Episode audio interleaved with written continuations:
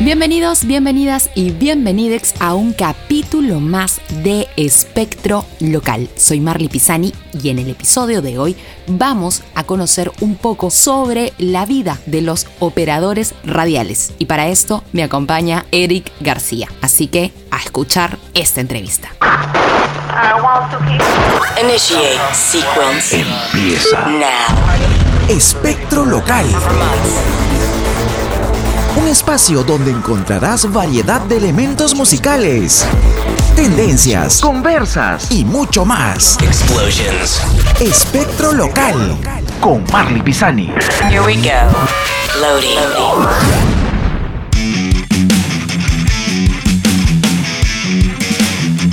Estamos con Eric García. Eric García, les cuento un poco, así chisme, chisme. Ha trabajado conmigo en varias radios, prácticamente fue cantera de varias personas que hemos trabajado en el mundo de la radiodifusión, Radio América. Posteriormente nos encontramos en Estudio 92 y bueno, ya por cuestiones del destino, Eric pasó a trabajar a Viva FM y ahí estuvo el locutor durante muchos años. Pero les cuento que Eric también es cantante, así que vamos a hablar un poco sobre esta faceta radial y cantautora. ¿Qué tal, Eric? Marley, querida, ¿cómo estás? Oye, yo feliz de, de poder este, participar en uno de los capítulos de tu podcast, Espectro Local, y además, bueno, felicitarte, mandarte un abrazo gigante y que sea pues un éxito total, que creo que está comenzando a hacerlo, ¿eh? porque lo he escuchado y la verdad que está buenazo. Así es, mi querido Eric, muchísimas gracias por tus palabras. Yo, bueno, a Eric los conocemos desde Radio América, o sea, hace cucho mil años. Uf, olvídate, cuando se hacía controles con compacteras y todavía la gente llamaba a las radios y decían llamada al aire.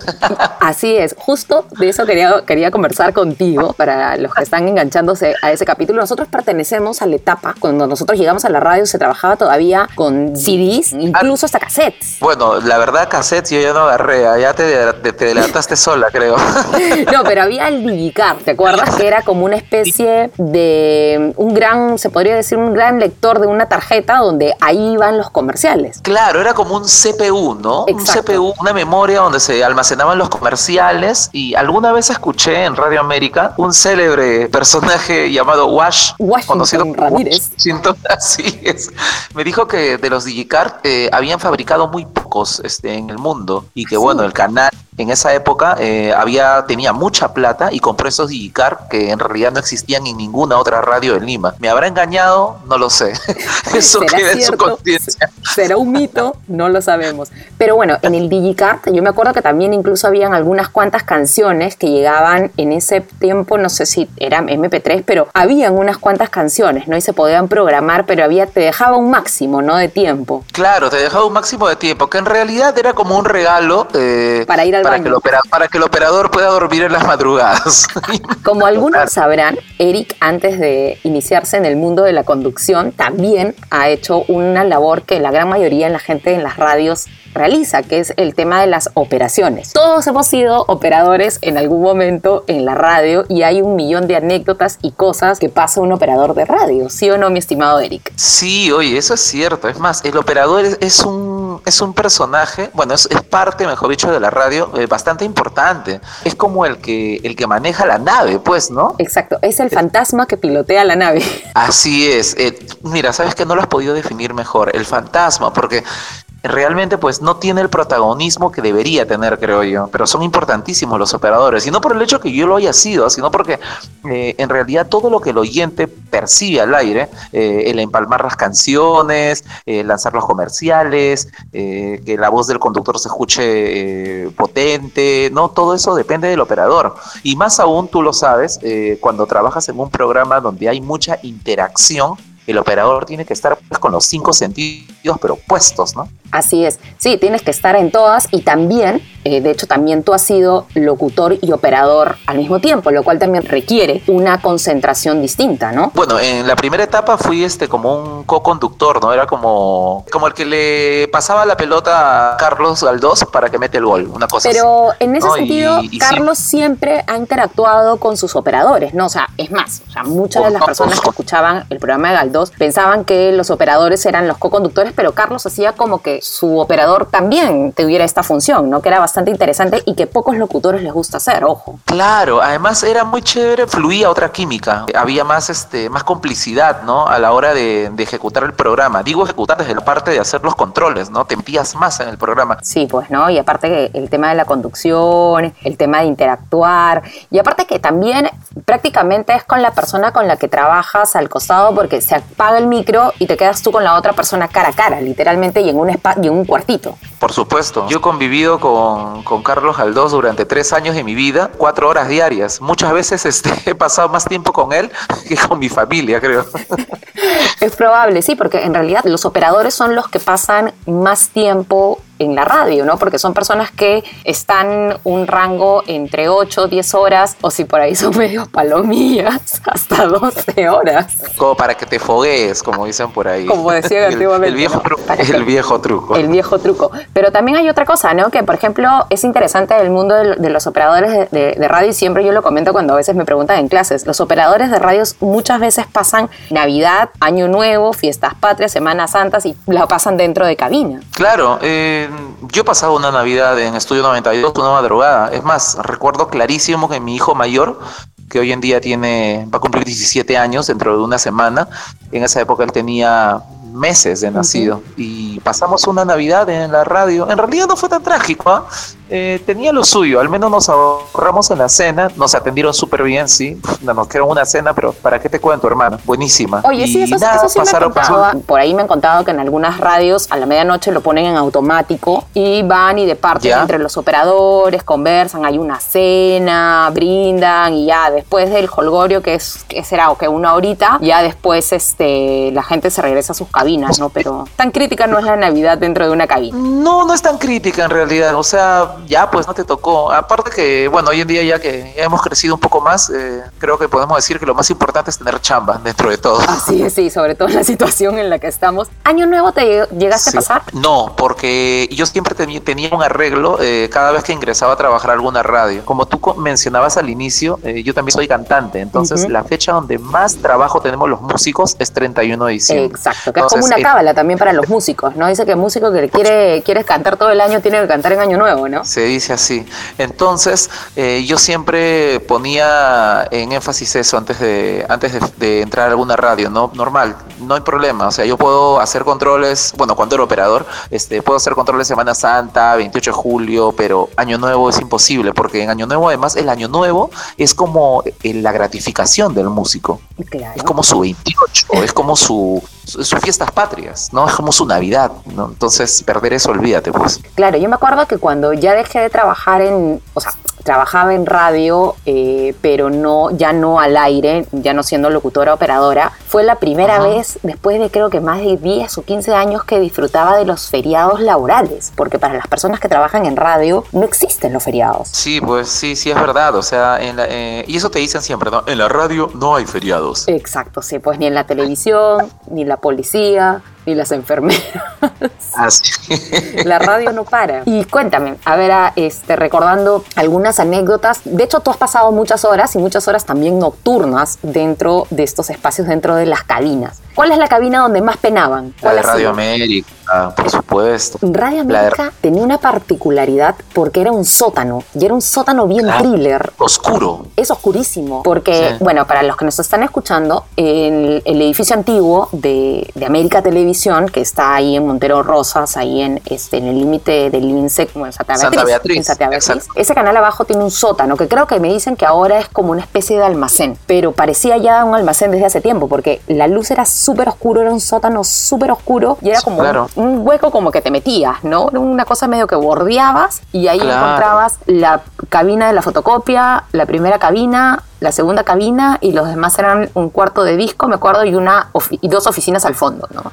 Y dos oficinas. Y, y además era un ambiente frío. O sea, es, bueno, es, un- es que eh, era un edificio antiguo. Pues es el Exacto. primer edificio de Canal 4, como se Ujú. llamaba en esa época, se le decía, ¿no? Y siempre se iba la luz. Yo me acuerdo de una vez que bajé, eran las primeras veces cuando comencé a chambear ahí, y se había malogrado el fluorescente. Entonces parecía como si estuvieras entrando en una, este, una de las tantas películas de Resident Evil, cuando comienza a parpadear y caminaba sobre, sobre ese, ese callejón como que te llevaba al fondo de la radio y decía, por Dios, que, no, que nadie me mate.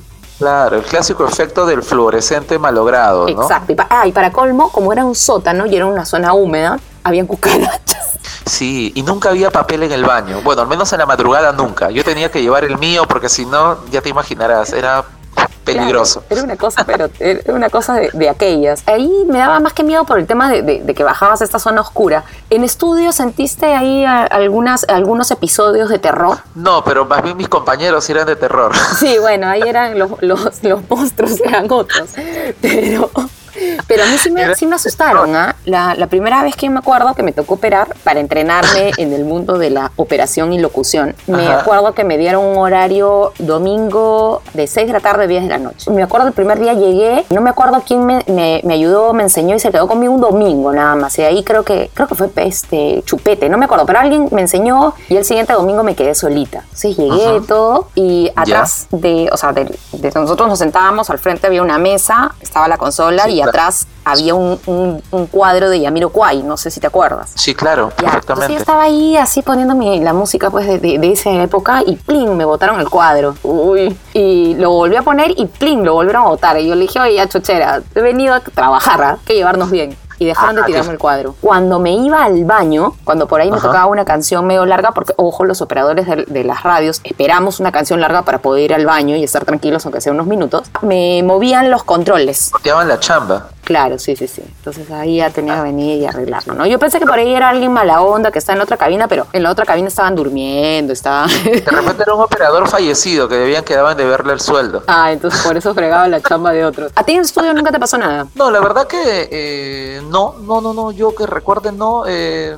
bueno, aparte que estaba bastante despierto porque en la madrugada, bueno, no, no te dejan programación, eh, la, la programación es libre y juegas con la música, pues, ¿no? Entonces yo para no quedarme dormido, pues hacía mis especiales, eh, bueno, también programaba solo para tus oídos y eso me mantenía este, despierto. Y es más, hay un secreto, el secreto del operador para que no le dé calambres en la noche, porque hermano, hace un frío. Claro, terrible. frío. Y además que estábamos con, siempre con el aire acondicionado. Así es. Entonces, siempre, eh, bueno, los operadores de las otras radios eh, nos turnábamos que diario un operador tenía que llevar, por ejemplo, un lunes me tocaba llevar a mí una mano de plátanos. Al martes también otro llevaba otra mano de plátanos. Y nos comíamos un plátano de madrugada para aguantar los calambres, porque dicen que el plátano de seda tiene bastante potasio. Ah, mira Así que tu claro, tu platanito de seda para aguantar los calambres en la cabina. Claro, porque Era además estás sentado horas de horas. Claro, por supuesto, por supuesto. Y cada vez que de repente, al menos en mi caso, ¿no?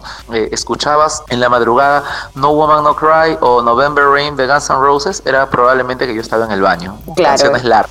O si no, por ejemplo, a mí cuando me tocaba en Radio América, yo ponía este I, I Will Survive the Cake, también que duraba Ya, la vida ya. entera. Este, Canciones emblemáticas que le salvan la vida a un operador. ¿ah? Oye, sí creo que eso, eso lo voy a poner, voy a hacer una lista musical de canciones emblemáticas para los operadores musicales.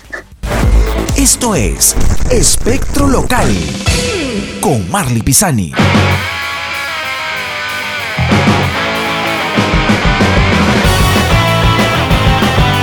Después, llamadas. ¿Tenías gente que te llamaba por teléfono y que se hizo amigo tuyo o eran tus fans del teléfono? En cantidades y más que amigos en realidad y amigas. Sí, hay muchas muchas cosas muy thriller. Lo que pasa que, que la radio tiene esa esa particularidad de, de jugar con la imaginación de la gente. Y la gente que llama noche es totalmente diferente a la que a la que llama en el día. O sea, al menos eh, eso fue lo que yo pude percibir, ¿no? Me llamaba gente este, muy sola, alucina, con Sí, muchos claro. problemas con Sí, sí, muchos sí. problemas, gente que quiere conversar y que al final se termina enganchando contigo y terminas haciendo una amistad bien paja. Pero también ha habido músicos, o sea, gente conocida que me ha llamado en la madrugada a preguntarme cómo iba el tema de su canción. Anda, ¿en serio? Oye, Claro, por- ¿cuántas veces está sonando mi canción? Sí, por ejemplo, eh, más de una vez yo me he metido una lora larguísima con Pedro Suárez Vértiz. Maña, qué loco. Claro, con Pedro yo hablé una madrugada, por lo menos de haber sido casi dos horas. Bueno, también hablaba, pero hasta por los codos, pero Claro. un tipo muy inteligente, o sea, muy bacán, muy chévere. Y en esa época estaba sonando cuando piensas en volver, recuerdo muy bien.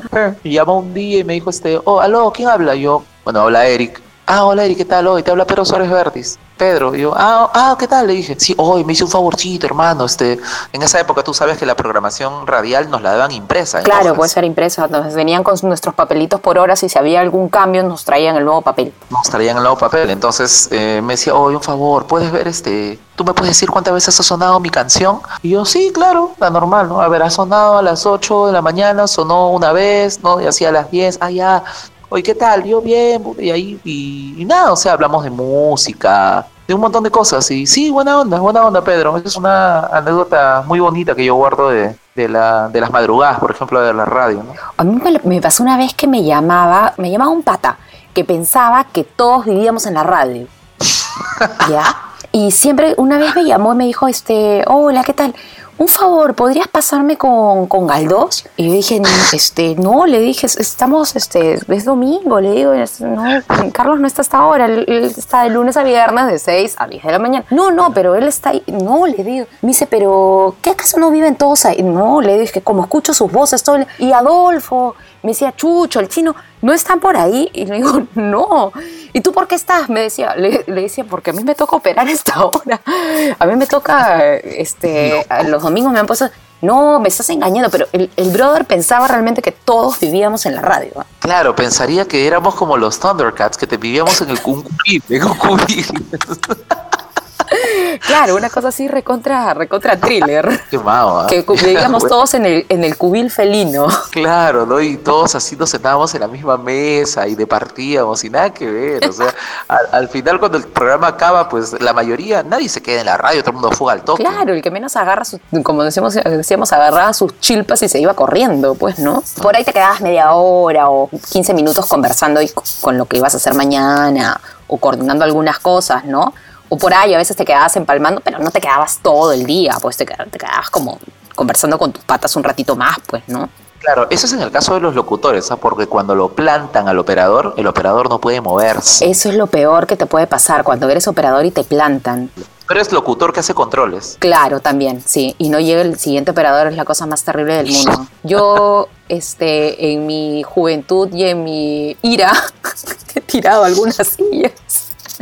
Algunos operadores por llegar cuatro horas después. Cuatro, no, pues cuatro horas es un abuso, es una falta de respeto, es un, es un crimen, casi Sí, un pues, crimen. Sí, ya me habían agarrado por ahí del horno hasta que un día le tiré la, la, la silla uno que no voy a decir su nombre por, En su memoria, en su en su memoria. memoria. Claro. Oye, Érico, ahora pasamos a conversar un toque de tu faceta musical. Tú, como dijiste hace un momento, eres cantante, tienes algunos proyectos. ¿Y cómo te ha ido en esta cuarentena con, con esos temas? No has dejado de hacer música, ¿cierto? No, la verdad que no he dejado de hacer música. Es más, la pandemia me agarró así, pero, pucha, como dicen, me, me pisó la, la cola. Lancé una canción nueva hace un par de meses que se llama Diosa. Está en, la- en la- en las plataformas digitales y la moví este, virtualmente. Bueno, muchos amigos que tenemos en común, incluso, incluso tú, oye, Sí, de verdad, claro. gracias. La canción sí ha tenido, ha tenido este, su acogida dentro de lo que se pudo hacer y ahorita eh, solamente estoy componiendo en casa, pero le he dado la rotación al tema de la, de la manera que he podido en realidad, virtualmente. Hice una entrevista para el Centro Cultural Británico, bueno, después hice una, una especie de campaña viral de historias que, que me resultó muy buena y a la par, eh, bueno, ahorita estoy por entrar a unos playlists de Spotify que todavía no, no puedo decir los nombres, pero ya está en proceso solamente para, para que ingresen. Y nada más. Y por ahora, pues definitivamente solamente a componer y, y a esperar que todo mejore, oye, para, para poder este, ir a un estudio y grabar, ¿no? Lo que sí voy a hacer dentro de poco es, voy a grabar un covercito con mi amigo Francisco Chávez, que es el muchacho que ganó como Andrés Calamaro en Yo Soy. Ah, mira. Sí, justo antes de ayer me llamó y me dijo, "Oye, Ericito, este, te provocaría hacer un tema conmigo, así es que vamos a hacer ahí una, una baladita antigua, una baladita pop antigua que ya la van a ver ahí por redes. Justo mañana voy a empezar a grabar la voz. Y tú también estuviste, me acuerdo hace tiempo, en Los Calamares, pues, ¿no? En, el, en la banda tributo también a Calamaro, ¿no? Sí, en realidad estuve bastante tiempo. En realidad yo he cantado eh, en todos lados, o sea, por el mismo hecho de que cuando salí de la radio yo eh, me dediqué de lleno a la música, ya que el tema de la radio para mí este se puso un poco difícil, muchas puertas se cerraron, entonces tuve que que reinventarme, por decirlo así. Entonces dejé un poco de, de, de, hacer locución o de hacer radio y me metí de lleno a hacer música y a la par eh, me quedé con algunas animaciones. Entonces le metí de lleno, de lleno, de lleno, de lleno a mi negocio de, de hacer covers y a la par a mi música propia. Entonces eh, he estado cantando, bueno, he sido cantante residente del Hotel Los Delfines del Bar Oceanus durante prácticamente 7, 8 años y con Los Calamares, pues que son una productora que maneja diferentes este,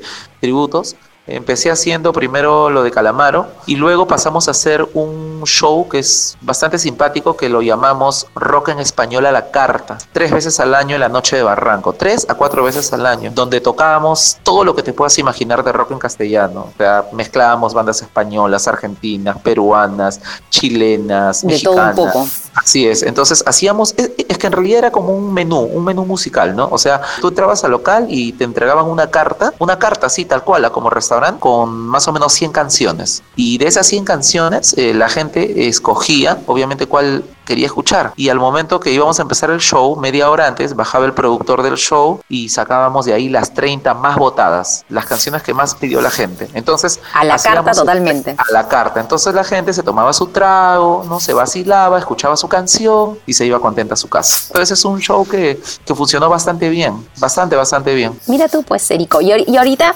también vas a estar en lo de las presentaciones de Live Studio, ¿cierto? Sí, lo que pasa es que, bueno, eh, a la par de la música, este, yo decidí prepararme un poco más. Comencé a bueno, primero estudié un poco de actuación tres meses con Sergio Galiani, que es pata nuestro. Uh -huh, con el que hemos trabajado en Radio América también. Me metí al taller de Sergio para sacarme el bicho si es que en realidad me gustaba actuar, ¿no? Primero probé tres meses. Entonces, de verdad que quedé enamorado de la actuación, así como de la música, y decidí invertir un poco más de plata y postulé a 10 Talentos, que es la escuela de Bruno Odar. Ah, mira, qué interesante. Sí, y estudié un año y medio con Bruno Odar, me recibí ahí, ahí, bueno, es una escuela estupenda, de verdad, llevé clases de cuerpo, este, llevamos clases, este... Sí, vi, sí vi que hacías tus presentaciones por ahí. Claro, este, y Bruno, pucha, bueno, es un capo, es un capo, capo, aparte de ser un, un- un maestro y un gran ser humano, es un capo, porque de verdad que se afana mucho de enseñarte y tiene buenos profes. Terminé la preparación en 10 talentos porque también este, quería, bueno, perfeccionarme un poco más como conductor y hacer otro tipo de cosas, crecer, ¿no? Aprovechar el tiempo. Y ahorita que la pandemia inició, la verdad que nos ha golpeado a todos los que nos dedicamos eh, de alguna manera Al de la arte o la música, exacto. Sí, o, o incluso este al show eh, business al- en general, al- porque no solamente es en la música, porque también eventos, este, no sé, activaciones, o sea, es, es todo lo relacionado con el mundo del entretenimiento, ¿no? Sí, por supuesto, todos hemos sido pues, golpeados, ¿no? O sea, que hay gente que se ha quedado con deudas, gente que ha perdido chambas, un montón. Así es que hace más o menos un, un mes, eh, Juan Carlos Fernández, que es el productor musical de América Televisión, Bastante conocido y que también ha manejado varios proyectos de varias series, ¿no? Así es, sí. Me llamó y lo que pasa es que yo había conversado con él porque había, visto lo de Live Studio eh, ya por redes, ¿no? Y un día le pregunté, le dije, oye, ¿cómo era? Y me contó quiénes estaban metidos en el proyecto. Y solamente le comenté, le dije, oye, si necesitan un conductor, eh, bueno, avísame, pues, ¿no? A ver qué pasa. Y buenamente Juanca me llamó y me dijo si me interesaba este, participar del proyecto, pero para eso tenía que pasar un pequeño filtro, ¿no? Entonces ya, ok, fui, bueno, pasé el pequeño filtro y, y quedé. Son tres capos de la industria que están metidos en Live Studio. Uno de ellos es, bueno, Juanca. Está Walter Alarcón, que es el productor más grande de- del sur del Perú, ¿no? Él maneja todo lo que es Arequipa, Tacna, él hace el Viva Perú y todo. Y Alexander Blas, que es un empresario, que es el, prácticamente el productor ejecutivo de, de Live Studio, y han hecho una plataforma virtual de conciertos que de verdad, no es porque yo chambee ahí, pero de verdad es impresionante lo que han hecho. Es un proyecto lindo, es un proyecto que está hecho con mucha buena onda y hay una inversión grande, sobre todo para que los músicos peruanos puedan hacer shows de calidad. O sea, que no se sienta que por el hecho de que el show es online, la calidad haya bajado. Tenemos un escenario impresionante, tenemos unos equipazos en lo que es cámaras, en sonido también, ni qué decirlo. Y bueno, más aún todavía, este, que es lo más importante en este momento, pues contamos con todas las medidas de seguridad para no Importantísimo, para asegurar también a los músicos para que toquen y se sientan también, obviamente, en confianza y que no haya ninguna posibilidad de por ahí de algún contagio, pues, ¿no? Y ahorita, por ejemplo, se viene el aniversario de Arequipa, que lo vamos a hacer desde ahí. Ah, mira. Eh, la primera vez que se va a transmitir la FIA 2020 desde eh, Live Studio. O sea, por el tema de la pandemia, pues va a ser la primera feria internacional de Arequipa en formato digital. Y con Y yo- tocadas, por supuesto. Ah, claro, va a estar, va a estar Mar de Copas, va a estar Ese Oliva, va a estar Yosimari Suyambú, o sea, hay diferentes géneros musicales para todos los gustos y además bandas locales de allá, porque en Arequipa hay muy buenas bandas. Sí, sí, sí, es muy rockera Arequipa. Bueno, Erico, muchísimas gracias. Cuéntame en dónde te pueden escuchar, dónde te pueden seguir y también, por supuesto, dónde pueden chequear lo de Live Studio. Eh, bueno, a ver, mi Instagram, ojalá no me equivoque porque te lo juro que yo soy una taba para dar mis redes sociales. Creo que por eso este, nadie me sigue. es Eric GV Música. Sí, Eric GV Música, o sea, B chica, ¿no? O sea. Eric con C GV Música. Así me encuentran en Instagram y en Facebook como Eric García, E R-I-C García, nada más. Y lo de Live Studio, bueno, nada, eh, lo buscan como Live Studio Perú. Se vienen unos conciertazos, ¿ah? hay cosas muy, muy grandes este, que se van a hacer en Live Studio. Y de verdad, esto se lo digo a toda la gente que, que te, que te va a escuchar. Compren entradas virtuales, no solamente por la plataforma de Live, sino por todas las plataformas este, virtuales que estén pasando conciertos, porque es la única manera de que, de que la, la industria o la poca industria que hay en este país eh, en lo que es arte no desaparezca. Así es, de verdad y- que y ayudaría que se siga muchísimo. moviendo, sobre todo. Sí, Marley, muchísimas gracias este, por invitarme. Ay, no, más vale, Eric. Ahí, en, en otros episodios te seguiré invitando para hablar de las cosas thrillers que vivíamos en las cabinas. Tengo mucho de qué hablar. Tú sabes que te quiero mucho, eh, te estimo un montón Yo y también, nada, Erico. te deseo lo mejor y que los podcasts pues lleguen a tener millones de oyentes, de verdad, te lo digo de todo corazón. sí. Esperemos que sí. Te mando un besote, Erico. Muchísimas gracias. Gracias a ti y a toda la gente que debe escuchar. Gracias, un abrazo.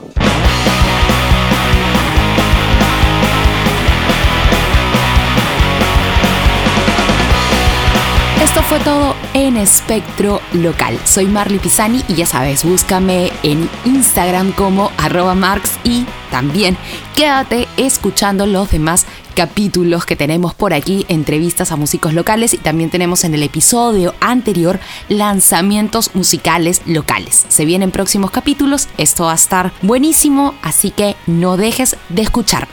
Chao, chao. Esto acabó. Escuchaste Espectro Local. Quédate aquí, escucha más episodios y sigue a Marley Pisani en sus redes sociales. Espectro Local.